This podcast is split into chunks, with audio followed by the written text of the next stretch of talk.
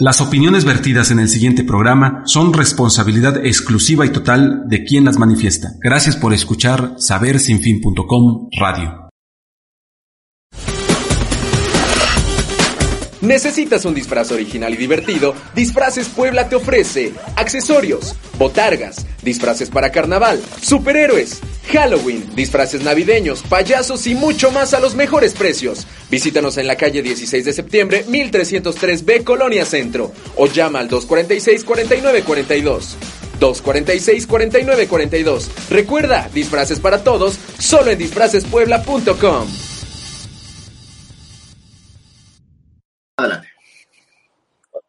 Hola, ¿qué tal? Muy buenas tardes. Les saluda Cirilo Rivera en una emisión más de Varones en la Intimidad. Gracias por seguirnos a través de sabersinfin.com. Eh, también nos pueden seguir a, través de YouTube por quienes esté siguiendo la transmisión y vea como que ver otras opciones también en Saber Sin Fin TV en YouTube.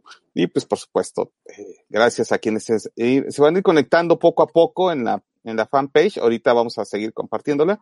Muchísimas gracias a querido Abel Pérez Rojas, director de Saber Sin Fin. Mi querido David Méndez, hoy en los controles técnicos y apoyándonos para la producción. Un saludo y un abrazo a Carlitos Valdera. Esperemos que te encuentres muy bien. Bueno, pues a todas las personas que hacen posible que lleguemos hasta sus casas, dispositivos, ¿no? Antes me quedé como a la antigüita, como buen chaborruco y bueno, eh, hoy vamos a hablar de un tema, híjole, muy enriquecedor. ¿Qué onda con los hombres y la violencia o las masculinidades y la violencia? Es posible que cambiemos. Y bueno, rapidísimo voy a presentar a un querido amigo invitado de, de hace ratísimo que no, no, no lo había invitado. Qué mal, qué mal amigo. Él es Fernando Bolaño Ceballos, él es psicólogo, maestro en estudios de la mujer y doctor en ciencias en salud colectiva por la Universidad Autónoma Metropolitana. Eh, su tesis eh, recibió la mención honorífica en el concurso nacional de tesis en el año 2000 por parte del Consejo Nacional de Enseñanza e Investigación en Psicología, la medalla al mérito universitario 2009 por, la eh, por su rendimiento académico. No, la verdad es un compañero muy, muy, muy bueno, muy estudioso, muy comprometido, y por lo tanto ha hecho trabajos eh, en, en, estudios de género y masculinidades, derechos humanos, y bueno, actualmente es profesor de tiempo completo en la Universidad Autónoma del Estado de Hidalgo. Y, y, y lo invité porque eh, el año pasado me encontré con esa publicación, y me llamó la atención, y este, decía yo que yo quería saber porque yo me considero como del área social en la psicología, pero tengo muchas muchos huecos y vacíos. Y me encontré con un artículo de, además es un trabajo que eh, compañero Fer viene haciendo y, y, tiene que ver desde las reflexiones sobre la efectividad en la intervención para hombres que ejercen violencia con su pareja y que además fue par, eh, has venido haciendo una serie de trabajos. Por eso, esta interrogación, ¿es posible el cambio que está pasando? Mi querido Fer, muchas gracias por haber aceptado la invitación. Hola, hola, hola. Ciro, hola a todas las personas que, que sintonizan tu programa. Bueno, ya no es sintonizan, que eso es de ondas de televisión y radio, esto es que, que se conectan a la web para seguir tu programa. Este es un gusto estar aquí en Chaburruco Social Club. Ah, no, me equivoqué. Perdón. Es un gusto estar aquí en Varones en la Intimidad. Y um, pues nada, nada, un gusto. Tienes tache porque no me habías invitado, pero ya se borró porque me invitaste. Sí. Y pues nada, con el gusto de estar acá. Oye, pero no, muchas gracias. Además, eh, qué rico que hayas, eh, fíjate que sí se extraña eh, esos encuentros de la cha, de chavorrucos y todo arrancó en diferentes momentos, eh, desde Hidalgo, digo, perdón, Guanajuato, luego la Ciudad de México, y tuvimos un programa en Varones en la Intimidad, no, sí ya habíamos tenido uno, creo que primero fue con el querido, este, eh, el tal José Alfredo, y después lo tuvimos aquí, pero tuvimos, pero ya, me acordé, no salíamos, no salimos a cuadro porque tuvimos problemas de transmisión en la red, porque en ese momento, este, el programa era en vivo en el estudio, y este, y no teníamos esas posibilidades y bueno, la pandemia nos acerca desde lo virtual. Pues mi querido Fer, para darle como eh, salida a este programa eh, eh, y, tomar el tema. vamos a hacer como una pregunta general, ¿no? ¿Qué, qué onda con las masculinidades? ¿Tú cómo las vas definiendo para las personas que nos escuchan o nos ven y que es un primer acercamiento? ¿Qué es esto de las masculinidades en una concepción que tú hayas eh, discutido a través de ya muchos años de trabajo académico, de investigación y de intervención también? Ya, uh, pues las masculinidades yo las entendería como una serie de posibilidades, eh, de proyectos, de posibilidades, digamos, en términos de, de modelos o de prototipos o de ideas a seguir en torno a eh, lo que se considera que es de hombres, ¿no? De lo que se considera que es de las personas que tienen eh, apariencia de hombre o que tienen cuerpo de hombre. En ese sentido, las masculinidades, pues, serían diferentes posibilidades de las personas que, bueno, incluso que también se identifican con, con ser hombre, eh, de diferentes posibilidades de eso, ¿no? De tener identificación, de tener identidad, de, decir yo soy eso, eh, yo me represento así, estas uh, cosas pertenecen a mi, esta serie de prácticas, de posibilidades, de roles, de ideas, de valores, pertenecen a mi idea o a la idea de masculinidad, ¿no? Por supuesto, no, supongo que no lo dirían de una manera tan consciente, pero a lo que me refiero es que eh, en la vida cotidiana eh, de muchas personas, de muchos hombres, en el presente y en el pasado, pues hacían representado su masculinidad, ¿no? Cualquiera que sean los contenidos de ese modelo. Y bueno, desde los parte de las ciencias, eh, la, ciencia, digamos, el, concepto eh, de género construido en el siglo pasado, en un proceso, eh, con un proceso de reflexión muy importante por parte de las compañeras feministas desde la historia y desde la antropología, pues, digamos, acuña este, estos conceptos de masculinidad y feminidad o utiliza o lee o interpreta estos conceptos o los usa para interpretar esta serie de prácticas eh, humanas en torno a los hombres, ¿no? Entonces las masculinidades, pues creo que es eso, ¿no? Una serie de posibilidades humanas en torno a los hombres interpretada desde eh, la ciencia, a partir de estos conceptos específicos. Ok, oye, no, claro, y, y aprendemos, eh, por lo tanto, eh, una serie de normas, de, de, esos deber ser hombres. Y por supuesto, cada familia te, y cada grupo social, comunitario, escolar, ¿no? o sea, eh, a los hombres nos van diciendo una serie de cosas. Y de repente, eh, en este proceso de trabajar eh, la violencia o entender la violencia, surge eh, una primera confusión que hay personas que todas lo siguen pensando. ¿no? Y no sé si sea una confusión, no hay que hacer una distinción. Y la frase de es que los hombres son violentos por naturaleza. O es que los hombres reaccionamos así. ¿Qué implica este, este mandato? ¿Qué implica esta idea? Con un proceso de aprendizaje de la violencia o para ir eh, quitando eh, estas distorsiones cognitivas, dijeran ahí el enfoque cognitivo, ¿no? De la psicología, ¿no? Pero pues un compañero que, que no estudió psicología o dicen, pues, pero es que así pensamos los varones o los hombres, me caen, o sea, no sé por qué los psicólogos insisten de que la violencia se aprende. Compártenos un poco sobre esto.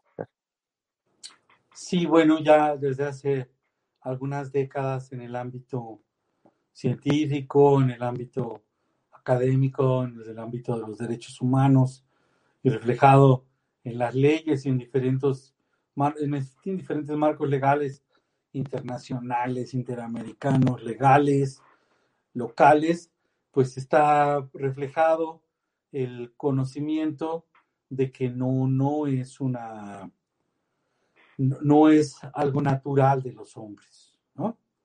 Pero bueno, la, las personas de a pie, en la cultura, en ideas, eh, a partir de ideas muy arraigadas, pues muchas personas sí siguen pensando eso, ¿no?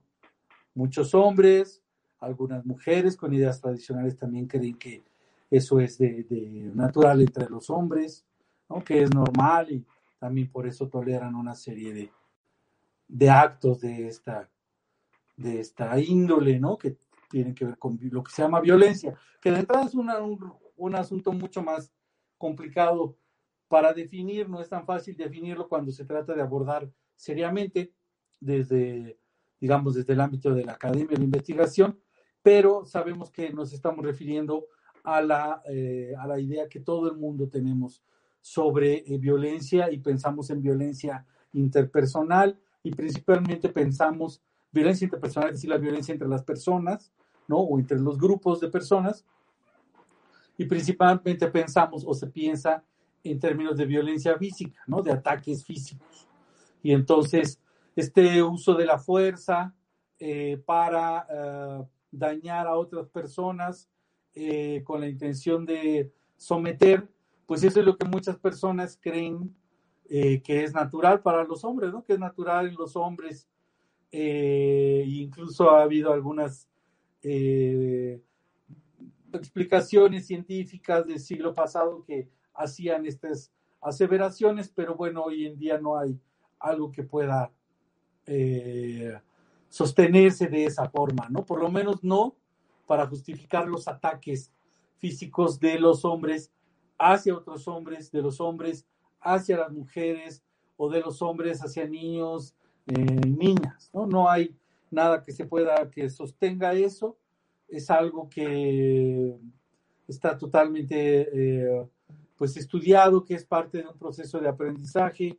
En general, la, violencia es un proceso cultural, es un proceso de, aprendizaje, con, de construcción de identidad, de, forma parte de la construcción de la identidad mediante el proceso de, o procesos de socialización, es decir, mediante la forma en que los hombres nos vamos convirtiendo o los niños nos convertimos en adolescentes y los adolescentes en jóvenes y los jóvenes en, adultos jóvenes y así ahí es donde vamos aprendiendo todo eso por diferentes actores, eh, los padres, los, el grupo familiar, la escuela, la televisión, la radio, las canciones, la literatura, eh, con los pares, con violencia en la calle, con por todos lados vamos aprendiendo, vamos incorporando a nuestra, desde pequeños, ideas sobre los valores, los antivalores, sobre roles ideales de los hombres, y es donde vamos incorporando ideas tradicionales también, está pegado, va pegado, ideas tradicionales del rol de, de, o para los hombres, para los roles de los hombres y las ah, características que deben de tener los hombres. Entonces, vamos aprendiendo una serie de ideas sobre que los hombres debemos de, dominar, que ser hombre es dominar a algo o a alguien, a las mujeres o a otros hombres, o a los animales, o a las emociones, o a la naturaleza, o a algo, Que eso es ser hombre, es, establecer relaciones jerárquicas con, con los humanos y con lo no humano para ocupar la cima en una lucha por el poder. Y dentro de esa lógica de ideas que no solo tenemos algunos sujetos. Es algo bastante compartido todavía para los países occidentales y occidentalizados como nosotros.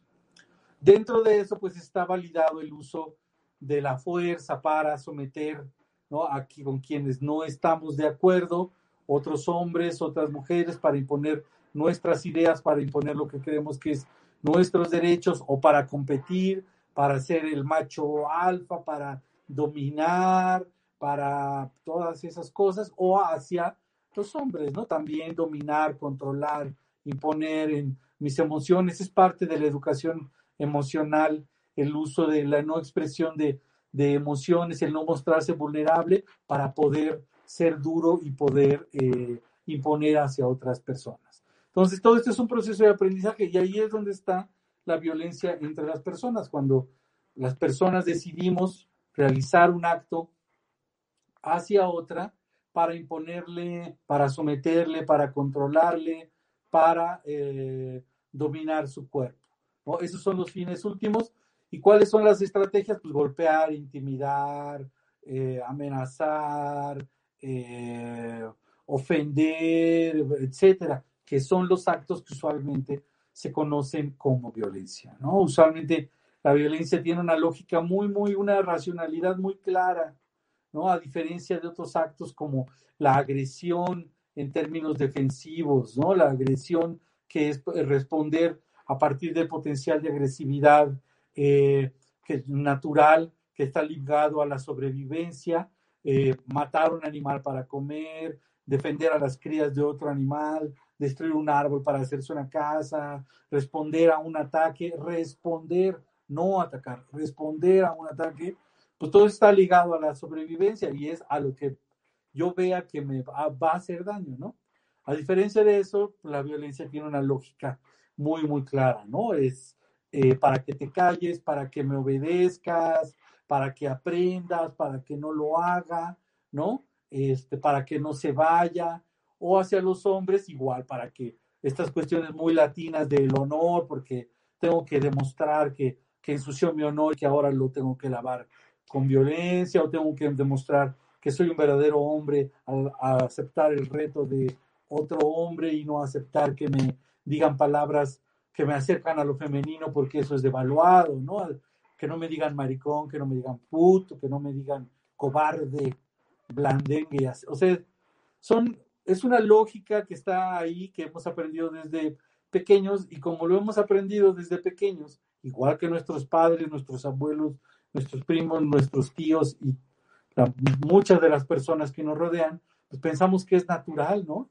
Incluso como hemos visto a generaciones, a los abuelos hacer ese tipo de cosas, pues decimos, ay, pues así ha ser, ¿no? Entonces vamos aprendiendo esa idea desde chiquitines y lo vamos tomando como algo natural junto con los refuerzos de la vida cotidiana que nos dicen, hazlo porque si no, no sé qué, este, hazlo que no eres hombre, ¿no? Así dándonos el mensaje de que eso corresponde a los hombres forzosamente, etcétera, etcétera. Y sobre eso decidimos cuando no podemos manejar las situaciones, usualmente aparece un acto de violencia, aunque hay una reacción fisiológica muy intensa en todos los, en, las personas que la ejercen o no, o, y aunque haya una experiencia emocional muy, muy intensa y una especie de sensación de pérdida de control, sabemos que estamos, bueno, no sabemos, se está decidiendo hacer eh, el acto hacia ciertas personas, ¿no? Entonces, en ese sentido, no, no, no, no, no hay, hay ejemplos muy claros, ¿no? Que se usan como cuando no tienes tiempo de dar una explicación larga, simplemente dices, ah, sí eres violento y no lo puedes controlar, eres violento contra todos y no lo puedes controlar porque eres hombre, ah, muy bien. ¿Por qué cuando tu jefe te, ¿no? te humilla en el trabajo y te exhibe, ¿Por qué ahí no le pones una golpiza? ¿Y por qué cuando llegas a casa, ante cualquier pretexto, te das el chance de descargar? Si fueras una persona tan violenta que no lo puedes controlar, pues ahí al jefe le, te le vas encima, ¿no? Pero aún así, con, y esto también está viendo con, visto con pacientes psiquiátricos, ¿no? Con problemas, con personas que tienen problemas de control de impulsos, que aún así, en la media de la crisis, en lo mejor de la crisis, aún así se pueden controlar un poco hacia ciertos sujetos y hacia otros sujetos que son menores, ¿no? Desde la mente o que son menores físicamente en tallas, ahí se permiten descargar ciertas cosas, ¿no? Entonces, ese es un ejemplo muy, muy, muy fácil para, y muy rápido, ¿no? Que es que, que usamos concretamente tú y yo, los que andamos en estos rollos. Sí, oye, oye, Fer, fíjate que has dicho cosas muy, muy importantes y muy valiosas, sobre todo, eh, quiero pensar, eh, este afrontamiento que tiene quien atiende eh, en el, la práctica privada de la psicología, pero también lo vemos en diferentes escenarios. Eh, hombres que dicen, bueno, pues yo no soy violento, eh, yo así soy, es algo que no, no, no lo identifico. En este transitar, eh, Que, y que además dices, bueno, pues es que es la, una de las mejores formas es minimizar o creer que esto no sucede. Eh, ¿Cómo ha sido el proceso eh, que, que, tú has visto eh, desde, desde la intervención que has hecho hasta el programa, esta, esta investigación que encontraste muy, muy buena que, que hiciste, eh, de los hombres que buscan ayuda? ¿Qué sucede con todo esto? ¿En serio los hombres podemos cambiar la eh, y en qué medida, ¿no? Es decir, porque es muy fácil decir, es que nos estamos trabajando, ¿no? Y, este, y nos estamos deconstruyendo. El asunto es, ¿qué implica esto, Fer? Porque por lo menos en Puebla los datos sobre violencia contra las mujeres sigue siendo alto, ¿no? O sea, y hablo en el contexto poblano, ¿no? Y a nivel nacional es lo mismo. Entonces, algo está pasando ahí. Sí, eh, bueno, primero que nada, o sea, hay que comprender, y eso tiene que ver cuando, con todos los estudios que encuentran dificultades para medir, por ejemplo, la, el, impacto, la efectividad de, mm, con muchos, no con todos, para medir la efectividad de los programas que se, que se miden, porque no, no todos se miden, ¿no? muchos nada más se sostienen de palabra. Eh, lo que hay que comprender primero es que la violencia, eh, general y específicamente la violencia, vamos a centrarnos nada más en violencia hacia la pareja, eh, pues es un problema de origen multifactorial, ¿no? O sea, aquí es donde esta mirada ecológica de, de nos ayuda a comprender cómo hay factores que vienen desde la estructura, factores que tienen que ver con el ámbito eh, de los gobiernos federales, estatales, con las comunidades, con la violencia social, eh, con la, el ámbito del empleo, con, hay un montón de, de, cosas que además de lo que dijimos, por ejemplo, al inicio, que tenía que ver con género nada más, y que, bueno, que tiene que ver con los aprendizajes de la violencia a partir de ideas tradicionales de ser hombre y eh, las propias creencias sobre el uso de la violencia, pues en la vida cotidiana, en la vida real, en lo real, real, hay un, una serie de elementos, un montón de factores que están determinando el ejercicio de la violencia para los diferentes grupos de hombres, ¿no? Muchos están, son en común para todos y habrá muchos en particular para grupos específicos de hombres, ¿no? Eh, entonces, bueno, ahí hay que empezar a pensar un poco más eh, de manera detallada eh, este asunto del el cambio. Eh, primero, hay que, hay que cerciorarnos que es una población que puede cambiar. Eh, por ejemplo, hay, o no todos los hombres son iguales, hay una, según los uh, diferentes cifras que existen en torno a ello, hay un grupo de hombres que afortunadamente es el menor y que casi nunca llega a las a los programas reeducativos eh, que pues no tienen un buen pronóstico de cambio, ¿no? Que más bien su pronóstico es de que ningún programa les va a servir. Son, son hombres que tienen un eh, perfil eh, o que tienen rasgos psicopáticos, ¿no? O que si tienen una personalidad psicopática. Eso puede venir por una, una puede tener un origen cerebral entre una desconexión entre las emociones y el pensamiento, o también puede ser producto de una socialización muy violenta a lo largo de la vida, y no solo en la infancia, no solo como víctima directa o indirecta en la infancia, sino a partir también de violencia social, de estar asociado a actos criminales, y por ejemplo, bueno, los gestos, eh, cosas de los cárteles, pues eh, son ejemplos muy, muy claritos de eso, ¿no? Como a partir de una serie de experiencias traumáticas, por supuesto, muchas de ellas van generando estos rasgos de personalidad psicopática, donde para ellos, pues es una chamba, ¿no? Descuartizar a una persona o, matar a una mujer es chamba, ¿no? Entonces, por ejemplo, ese tipo de personalidades, ese tipo de hombres, pues no llegan casi a los programas, bendito sea el Señor, ¿no? Aunque si llegan, pues habría que identificarlos eh, para ver qué vamos a hacer con ellos, porque hay que ver ahí la peligrosidad, ¿no? Y si llegan por violencia contra la pareja, pues ahí el riesgo es eh, con la pareja, ¿no? Entonces, ante ese grado de, peligrosidad, pues hay que ver qué, se hace, eh, si se contacta a la pareja o no. Por eso es que este tipo de programas o los grupos que atienden o las instituciones que atienden a este tipo de hombres eh, deben de trabajar en red, ¿no?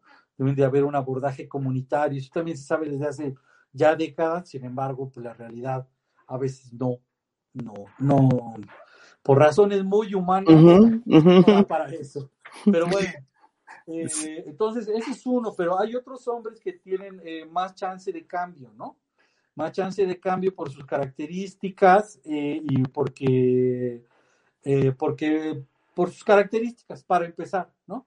Después habría que ver los entornos en los que están. Si están en entornos muy violentos, que están eh, reproduciendo este tipo de ideas reforzando este tipo de ideas, pues es, les va restando posibilidad, posibilidad de, cambio, ¿no? Si están en entornos donde hay uh, otros tienen acceso a otros modelos de personas, tienen algunos familiares o amigos que les pueden apoyar en lugar de obstaculizar los procesos, también es algo a favor. Si ellos pueden tener continuidad en, en sus procesos, es decir, si se aumenta la adherencia a los programas, pues tienen más chance. Entonces ahí hay factores que tienen que ver ya con los programas, ¿no?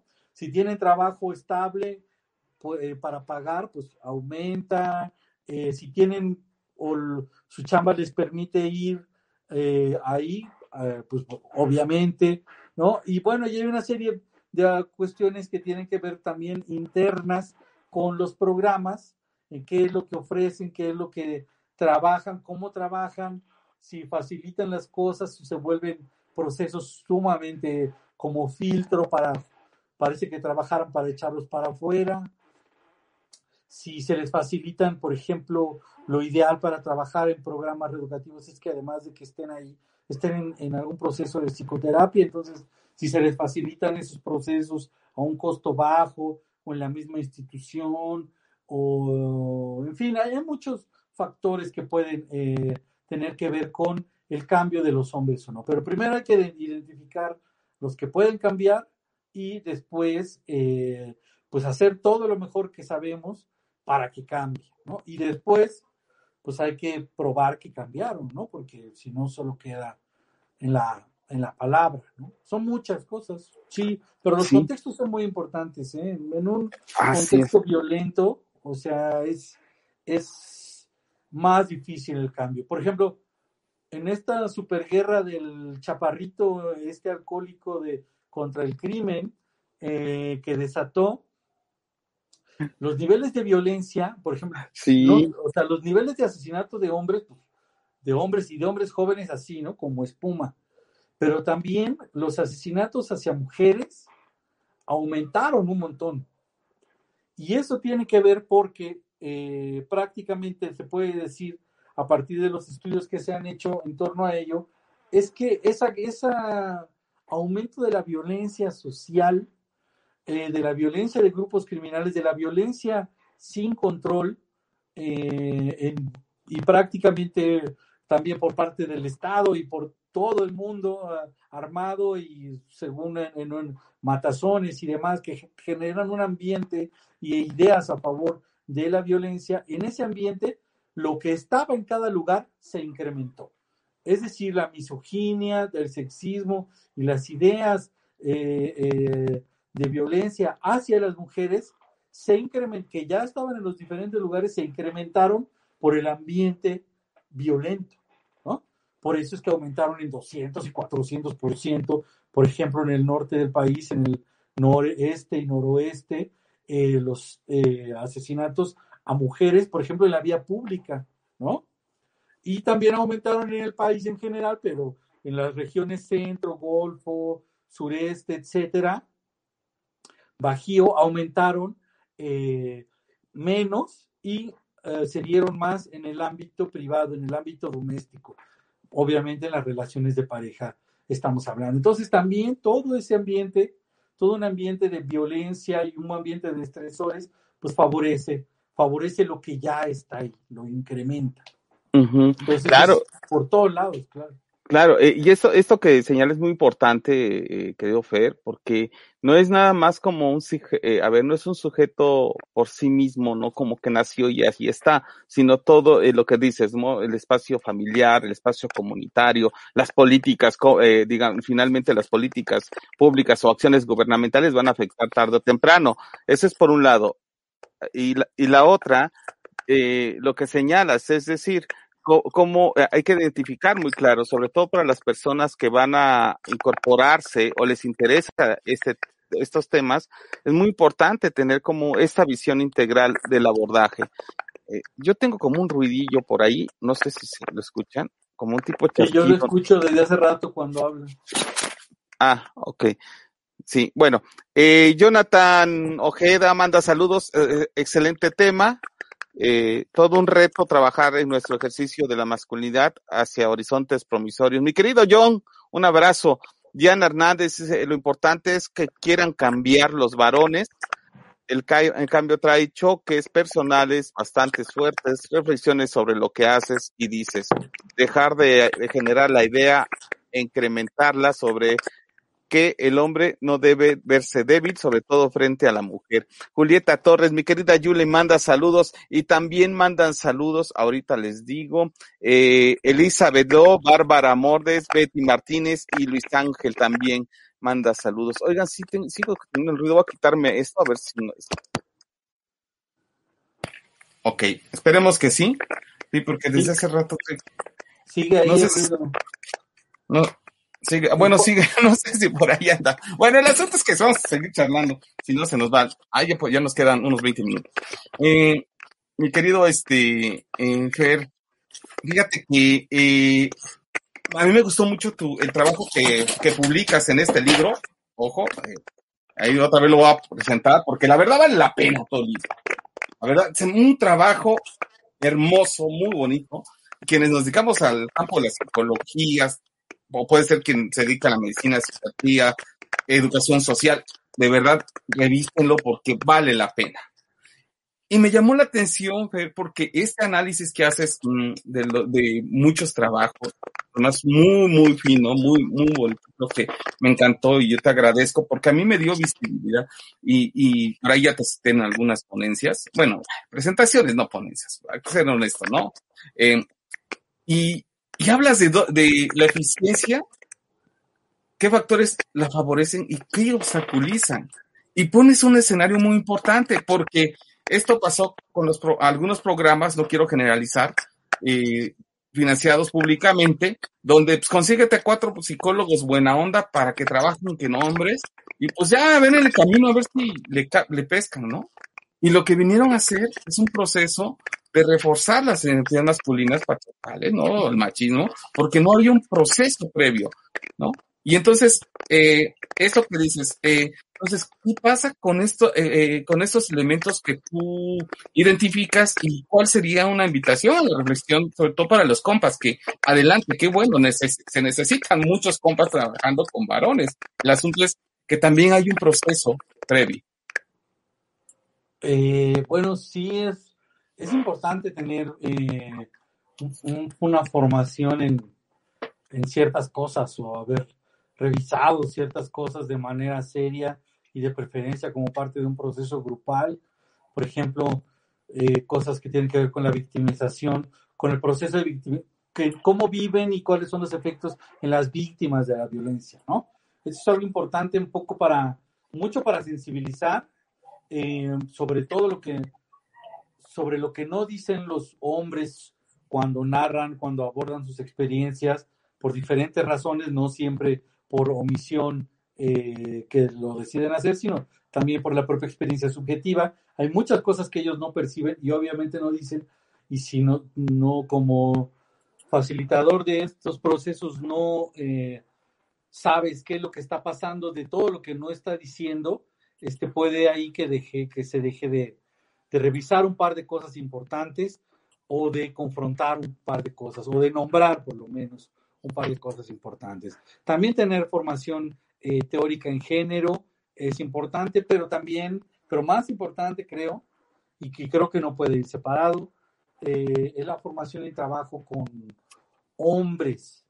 Independientemente de los modelos que puedan haber, ahí hay procesos muy particulares en torno a la violencia, el ejercicio de la violencia, eh, la reacción fisiológica, incluso eh, a nivel cerebral, los procesos que están implícitos a nivel cognitivo, cuáles son las principales distorsiones, eh, cuáles son las principales ideas que están detrás, a nivel emocional, qué es, cómo es que se conectan las emociones o no de los hombres en tanto los conflictos y en el momento de, ejercer violencia, lo que lleva también a nivel cognitivo emocional a, ver cómo es esta parte de la empatía. Eh, hay muchos, los actos específicos, cómo se realizan los, los procesos violentos de un ejercicio, de una experiencia violenta. Hay muchas cosas muy particulares que hay que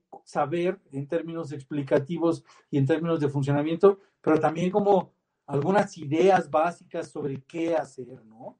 Independientemente de los diferentes modelos que pueda haber, hay que saber ciertas, hacer ciertas cosas, ¿no? Ante ellos, cuando narran, cuando están narrando eventos violentos, eh, que hasta dónde, hasta sí, hasta dónde no, eh, la forma de expresarse, de lo que, tiene que ver con humanizar, con cuidar las codificaciones, em, qué es lo que se pide que hablen, lo que narren, qué temas se abordan, se, abordan nada más a nivel eh, personal. Hay muchas cosas que hay que, hay que saber hacer en términos de trabajo con hombres, ¿no? Y muchas también tienen que ver con eh, la confrontar, confrontar las ideas, ¿no? Eh, que justifican la violencia o las ideas sexistas sin eh, poner en riesgo al grupo, poner en riesgo al propio facilitador, facilitadora, y de una manera muy respetuosa para estos,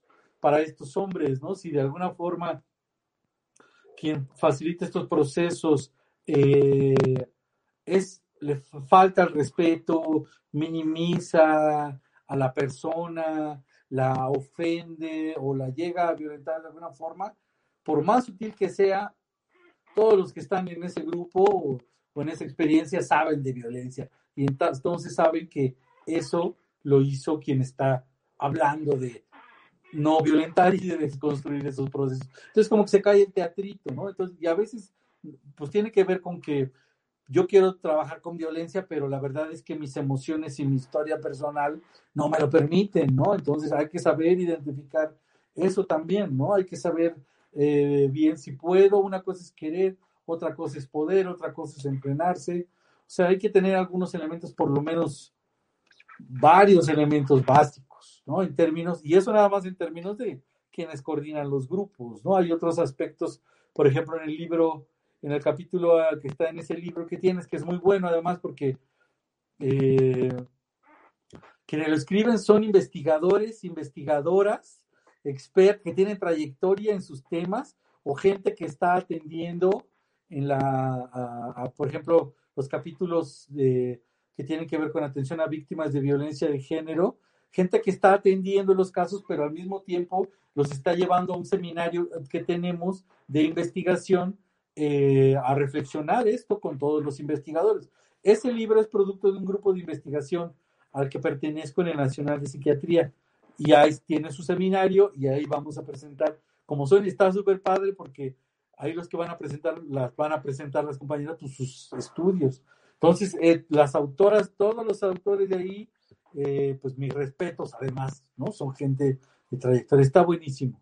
No, el artículo con el, Ajá, el que pusimos ahí, em, lo, que lo que hace es em, reflexionar sobre problemas teóricos metodológicos eh, en el diseño de los programas de intervención con nombres y en los estudios que evalúan estos programas que también tienen problemas teóricos metodológicos. Y eso se relaciona obviamente con las políticas públicas, con lo social, con las, los modelos hegemónicos de ciencia, con que los sistemas de justicia para las mujeres no funcionan y con una serie de prácticas que pues en Latinoamérica pues es así, ¿no? Decimos no hay dinero para, para evaluar y ya, entonces no, nunca evaluamos nuestros procesos, todo el mundo decimos que tenemos el mejor eh, programa o que nuestro programa funciona,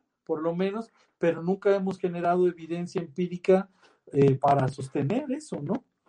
Pero bueno, a eso, todo eso eh, se discute, se discute ahí en ese, en ese texto que además, pues, me costó, como era parte de una eh, revisión sistemática, pues tuvimos que revisar un montón de estudios, entonces, eso es algo eh, padre que pues, tuvimos que traducir un montón de estudios que están en, eh, son del mundo anglófono, de, de, publicaciones en revistas de salud, principalmente en torno al tema, y ahí están, ¿no? Entonces eso es una ventaja porque pues quienes no leen inglés, pues le leen ahí en español y dicen, ah, esto que dice este compa está interesante, y ya pueden buscar tal el estudio en, pues, donde lo quieran buscar y, ya, ¿no? Pero es como también un poco eh, acceder, traer o que tengamos acceso al, panorama de lo que se está haciendo acá en el mundo, en el mundo anglosajón, ¿no? Sí, oye, pues es que la verdad, que te decía, eh, este, este, el, el, libro en sí, híjole, tiene, para quien le gusta el neuro y quiere ver la relación en materia de salud mental y la violencia, es impresionante eh, el análisis. Oye, no me, eh, Raquel Carrera y bueno, eh, hace una pregunta. ¿Qué opinión tienen de la idea de que las mujeres participemos como facilitadoras de estos procesos de cambio con los varones? Ah, ya pues desde mi experiencia, eh, eso es un debate que también, eh, o sea, no solo, si es que hubiera eso aquí en México, pero no solo aquí en México, sino en, o en Latinoamérica, sino en, en acá con los, con los occidentales, más occidentales, este, es un debate inconcluso, pues, ¿no? Muchos dicen que, que no, eh, entre los que, digamos, trabajan violencia doméstica, ¿no? Porque en los estudios que sobre estas cosas hay quienes estudian la violencia familiar y hay quienes hacen estudios más desde la perspectiva profeminista y a veces tienen encontronazos muy interesantes. Pero en términos de, de por ejemplo, de una... Hay quien dice que hombres y mujeres en, parejas mixtas modelando, eh, facilitando los grupos, están modelando nuevas formas de relación, ¿no? Obviamente tienen, tendrían que relacionarse de esa forma, de una forma bastante equitativa e igualitaria en términos de, de, poder o de, mostrar, de reflejar una verdadera, un verdadero trato este, igualitario y más que responde a las necesidades y no a otras cosas, ¿no? Y hay quienes dicen que, no, que una mujer eh, presente en los grupos obturaría eh, muchas discursos de los hombres, ¿no? Y entonces recomendarían que fueran solo hombres, ¿no? Y hay compañeras eh, que están eh, en el feminismo, en algún feminismo, no sé en qué corriente, que dicen que, que no, que de ninguna manera, porque eso es algo que los hombres les debe de corresponder hacer a los hombres y que las mujeres no tienen por qué ayudarles, ¿no? Pero bueno, ahí ya es decisión personal de cada chava que diga, bueno, pues esto está padre, pero y entiendo la idea, pero si a mí me interesa como a nivel profesional, pues, Pero bueno, es una decisión, es, un debate que sigue ahí, ¿no? Eh, desde mi experiencia, por ejemplo, cuando eh, estuvimos en Hombres por la Equidad, hicimos el nuevo modelo, incorporamos algunas compañeras, pero antes de incorporarlas, eh, les preguntamos a los hombres si, qué pensaban y a los hombres de los grupos, ¿no? ¿Qué pensaban de la incorporación? Si para ellos les sería más cómodo, más incómodo, les ayudaría, les, les haría un obstáculo. Y pues, ¿qué creen?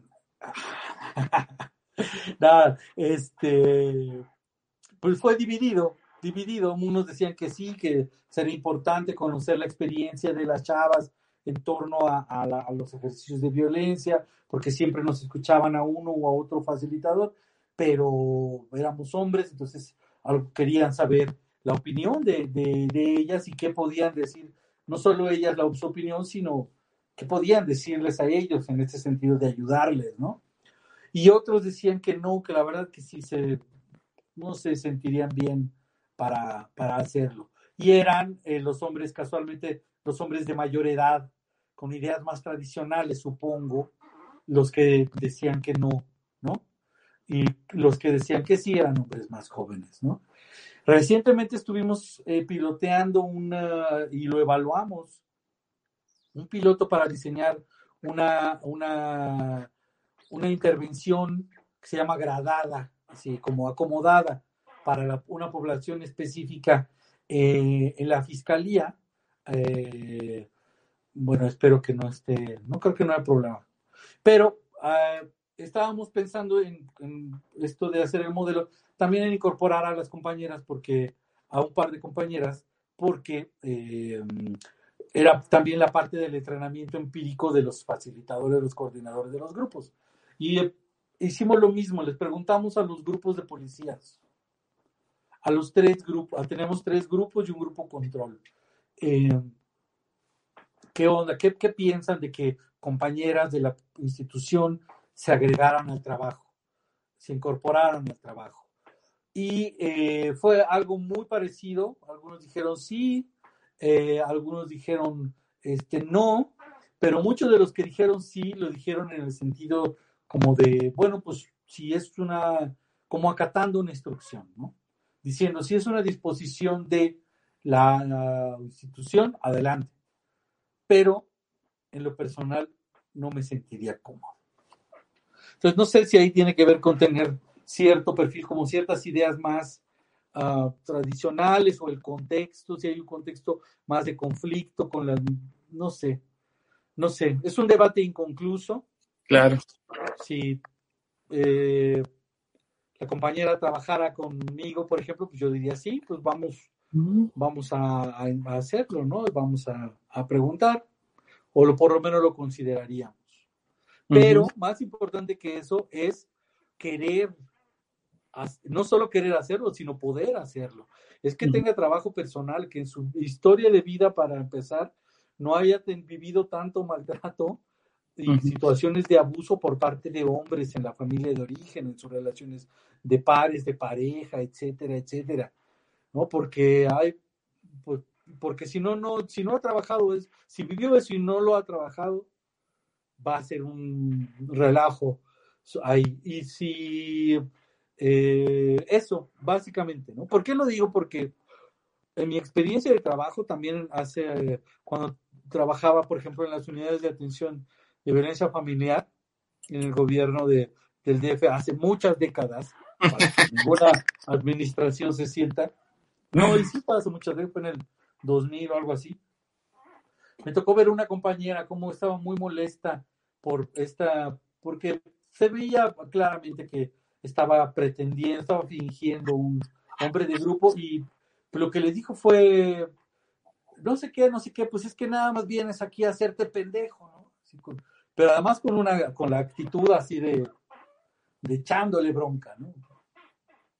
O sea, ahí ya los, los procesos se vienen para abajo, ¿no? No es que sea por alguna cuestión moralina o algo, alguna cosa, pero pues si estás trabajando con gente para que desarticulen, para que hagan un esfuerzo, para que se comprometa, para que puedan ver los beneficios de mm, ir deteniendo sus conductas, bla, bla, bla, porque el daño las víctimas, la empatía, bla, bla, bla, y llego y le digo, no, hago lo mismo, pues entonces, ahí es muy importante, y no solo para las compañeras, para los hombres también. Una cosa es querer trabajar y otra cosa es poder trabajar en términos personales, ¿no? Y, y después de pues, a entrenarse para ello. Claro, porque es bien fácil decir, sí, sí se puede. Yo estudié psicología, ¿no? Entonces, y casualmente los que menos van a sesiones de grupo para hacer trabajo personal son los colegas psicólogos. O sea, por lo menos en Puebla, mi experiencia me ha dicho que son los que van y empiezan, es el modelo fulano, y entonces empiezan a sacar todo el, background ahí teórico, ¿no? Pero pues, compa, pues estamos hablando de nuestro, las cuestiones personales, ¿no? Y pues ya no regresan, ¿no? Digo, me tocó el modelo Stadium, en su momento estuve, eh, me tocó toda la colita de lo que fue Coriac, ¿no? Y en la transición aquí en DIF de Puebla, por algunas razones no pude echar a andar grupo, pero aparte porque en la institución donde yo estaba, pues no era para atención, pero pues dije, bueno, lo podemos hacer externo, pero bueno, no, no fue posible. Y, pero los colegas psicólogos eran los primeros que decían, ahí nos vemos, ¿no? Como que esto no, no, no es para mí, ¿no? Yo soy como más sistémico, ecológico, eh, propositivo, vegano, ¿no? no, no, no, nos cuesta, eh, costaba trabajo. Bueno, mi querido Fer dice, bueno, Raquel Carreta, gracias, me gustaría hacerlo. Trabajo de prevención de la violencia con mujeres, y te agradece la orientación. Gracias, eh, Raquel. Se sigue escando. Oigan, este, no se le, no, le haber entrado un virus a mi máquina y al micro. bueno, Diana Carrasco, Diana, muchas gracias. Señora Diana, Jaime del Carmen, Guadalupe, eh, Lupita Sánchez, Lupita, un gusto, Ismael Germán, gracias, mi querido eh, Ismael, Diana Hernández, gracias, y Marisol Caballero. ¿Con qué cerramos, mi querido este eh, ¿Es posible el cambio o qué, qué posibilidades hay para que se vean estas, en, en esta situación e invitar a los compas, ¿no? ¿De qué se trata esto? Pues, o sea, en términos de posibilidades de cambio, yo creo que sí hay posibilidades de cambio de muchos hombres, pero depende de muchas variables, ¿no? O sea, también, eh, no sé, por ejemplo, el modelo de la Secretaría de Salud se puso a disposición en muchos lugares, ¿no? Como pues dices, no, pues si hay más programas reeducativos, pues a lo mejor hay más cambio, ¿no? O sea, hay más chance, van más hombres, están más cerca, está más cerca de sus domicilios y, pueden, en ese sentido, pues si van a más programas, hay más chance de cambio. Pero pues, o sea, abrieron los programas y había un montón de gente que no tenía ni idea de qué, ¿no? Entonces, incluso es como vacunar a las poblaciones, no sé, es un des... ¿No? Porque un hombre que va ahí, dice, va a un programa donde oh, la gente que lo está atendiendo, pues no tiene, la verdad es que ni no es su culpa pero no tiene idea de, o tiene una leve idea y las otras cosas pues son, no, aunque está el manual de, la, de la, del programa reeducativo, pues esos compas se van a ir de ahí, no van a tener, van a, desertar, en, como se le llama vulgarmente, van a desertar de los programas y va después cuando le digan, no, pues mira, conozco un programa, vean un programa, van a decir, no, ya fui a uno, ¿no? Entonces, no sé, yo creo que hay posibilidades de cambio hay, pero pues hay muchas cosas que hacer. La ley se tiene que cumplir, o sea, la ley, eh, por ejemplo, Beno va, por cierto, Beno va a hablar en dos meses ahí en el seminario que tenemos en la universidad acerca de esto, ¿no? De cómo hacerle del cambio en los hombres, si va más por lo educativo o por lo punitivo. Bueno, luego en mayo, junio, Roberto va a hablar de de su propuesta, desde su opinión, los estudios, entrar con la reeducación de hombres desde los estudios de masculinidades no es lo adecuado y desde su opinión él tiene nuevas propuestas.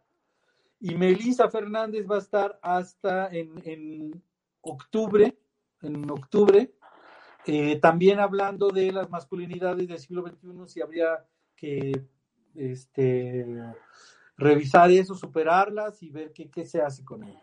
Todo esto en términos de cambio. Pero bueno, hay muchas cosas, eh, hay muchas cosas por hacer. La ley tiene que servir, o sea, podemos ponerlo en términos fáciles y para también por cuestiones de tiempo, relativamente fáciles en este sentido. Si tú piensas el modelo ecológico, ¿no? Así de hay eh, un macrosistema, es un modelo sistémico, tiene sus limitantes, pero bueno, un macrosistema, un eh, exosistema, un mesosistema, un microsistema, y además el individuo con dimensiones cognitiva, emocional, conductual, comportamental, bla, bla. Y para generar la violencia, hay factores y condiciones que provienen de todos los niveles, ¿no?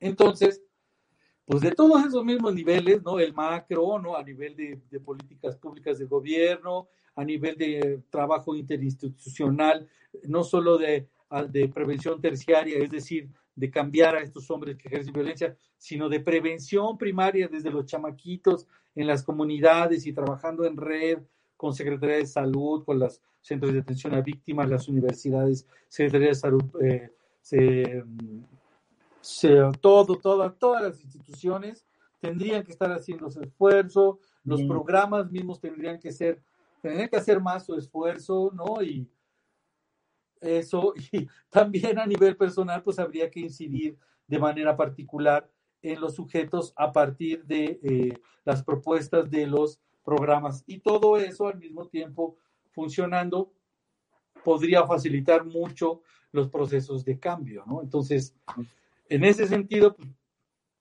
que son muchas cosas y pues prácticamente hay que ver en dónde estamos, qué responsabilidad nos corresponde, pues para hacer lo mejor que nos toca en el lugar que donde estamos y pedirles a las demás personas que tomen sus responsabilidades, ¿no?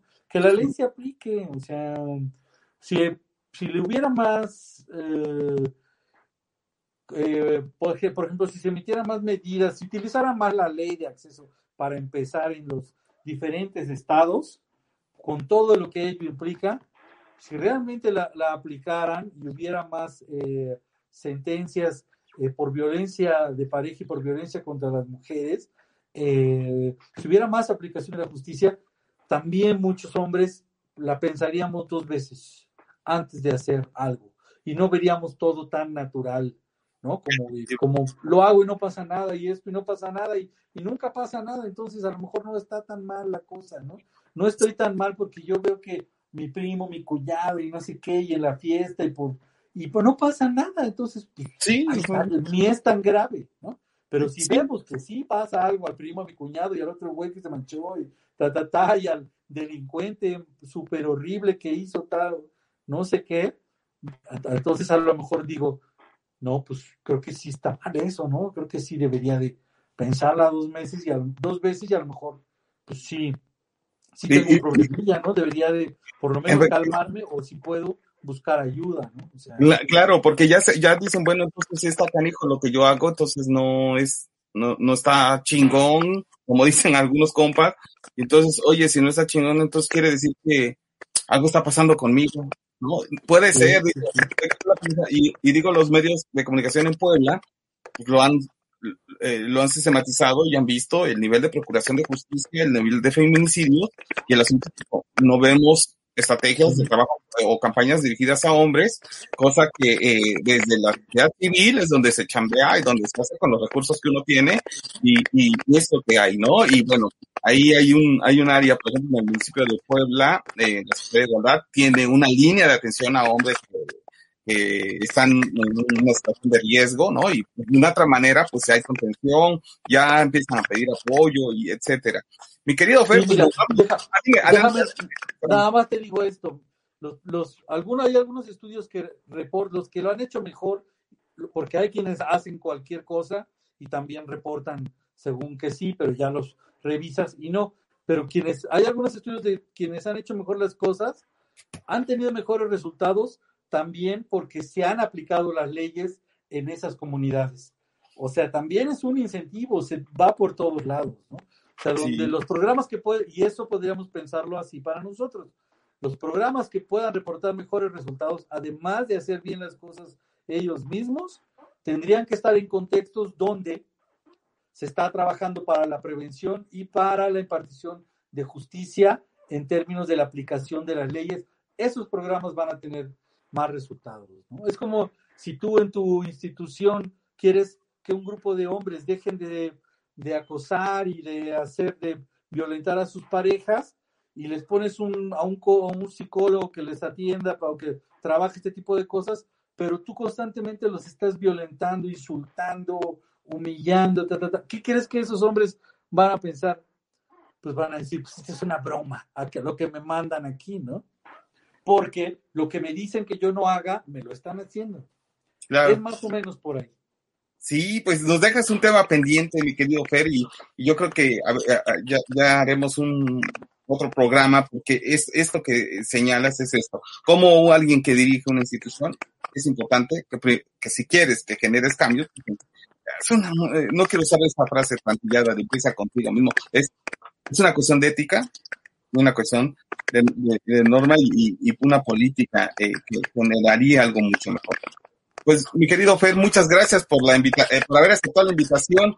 Nos vamos, mi querido David, porque ya me robé casi unos minutos del siguiente programa. Rata, rata, eres muy rata. Hay una. Dale, Nos vemos, cuídate.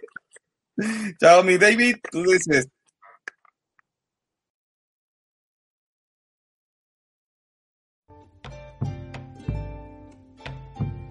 Hola, estamos en Señal Internacional de Saber Sinfin.com. こんにちは皆さん。今はみんなは知識はいつまでもの番組を聞いているよ。